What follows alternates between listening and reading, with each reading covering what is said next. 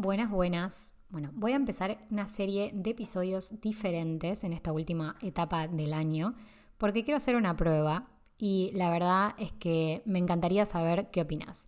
Estoy viendo la forma de compartirte episodios que sean más cortitos, más de fragmentos de contenidos que yo voy compartiendo y que voy viendo que son interesantes y que pueden aportarte. Y creo que el formato podcast siempre beneficia mucho a la actividad, a acompañarte en el día y que no sea solamente algo que tengas que sentarte a leer. En estos episodios te voy a compartir consejos, reflexiones, ideas para ser más productivo sin tener que hacer más en tu rutina. Y hoy vamos a hablar sobre algo que compartí en LinkedIn eh, el otro día, hace poquito, y que me parece muy interesante para esta época del año.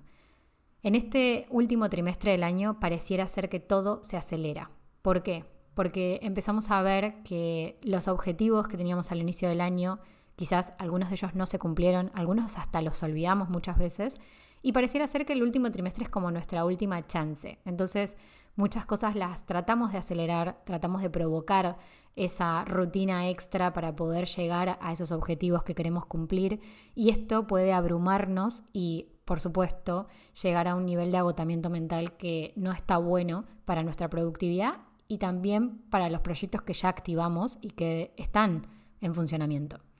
Entonces es crucial recordar que el caos no tiene por qué gobernarnos. Podés elegir entre volverte completamente loco en esta altura del año, como mucha gente, o mantener la calma, pero con un ritmo que de verdad te lleve a los resultados que estás esperando. No se trata de hacer más, no se trata de llegar con fechas límites, no se trata de aumentar el nivel de trabajo, sino por el contrario, te voy a dar una serie de pasos para simplificar tu rutina y que te sea más fácil y que también sea interesante para vos y para lo que estés haciendo el hecho de seguir continuar avanzando y que este trimestre sea algo que disfrutes. Para empezar, vamos a simplificar tu lista de tareas. Elegí trabajar en tareas que sean importantes en lugar de pasarte el día en las urgencias, en los incendios. Todo lo que puedas eliminar, delegar o automatizar es el momento oportuno de hacerlo. Y quizás necesites sumar esta tarea como algo importante, una tarea que sea revisar, por ejemplo, qué cosas puedo automatizar o directamente eliminar de mi listado de cosas por hacer. ¿Por qué? Porque están interrumpiendo en cosas importantes. Segundo paso, simplificar tus rituales. Cuando hay mucho por hacer, como sucede en esta época del año, como decimos, es muy fácil olvidar o saltearnos los rituales que ayudan a nuestro bienestar y que venimos haciendo hasta ahora. Lo que te recomiendo es que en lugar de dejar esa meditación que haces los mediodías el momento de lectura que tenés o el cafecito de la mañana, intentes hacerlos más pequeños o modificar sus horarios para seguir manteniendo estos hábitos. Porque es muy fácil dejarlo a un costado un día, dos días y que a la semana siguiente ya directamente no sean parte de nuestra rutina. No tiene que ser perfecto, pero sí es importante que te sea funcional y que continúes con esos hábitos que empezaste a pulir a principio de año y que hoy ya están dentro de tu rutina que los simplifiques te va a ayudar un montón. El tercer paso entonces sería simplificar tu agenda. Y esto es muy importante en esta época del año donde empezamos a tener muchísimos eventos sociales.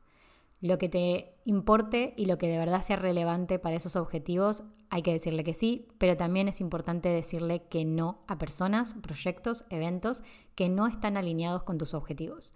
Este trimestre es para ponerse muchísimo más selectivo ser muy meticuloso con qué cosas decimos que sí y qué cosas dejamos para después o dejamos pasar la oportunidad en este momento. Por último, el último paso simplifica tu comunicación. Es fácil sentirse abrumado por la cantidad de correos electrónicos, mensajes, notificaciones que inundan tu bandeja de entrada. Te diría que aproveches herramientas de gestión de correo electrónico y aplicaciones de mensajería para filtrar y priorizar las comunicaciones importantes. Si recibimos mucha información y nosotros mismos también damos mucha información, no estamos contribuyendo con esta simplificación en esta última etapa del año. Entonces, cuando estés a punto de mandar ese mensaje, ese mail o ese audio, intenta evaluar si es importante y cómo puedes simplificar ese mensaje para que sea mucho más concreto, asertivo y que reduzca la carga de tiempo que tiene que pasar la persona escuchándolo. Recuerda que la clave siempre es simplificar y priorizar y empezar a trabajar mucho más frecuentemente esta habilidad de saber reconocer lo importante. Vos tenés el control y este trimestre puede ser caótico, pero no tiene por qué generarte agotamiento. Si disfrutaste de este episodio y te aportó valor, te pido que me dejes una valoración de 5 estrellitas en la plataforma donde me estés escuchando porque me sirve para saber si continúo con esta serie de episodios cortos y también para llegar a nuevas personas dentro de la comunidad. Nos vemos la próxima.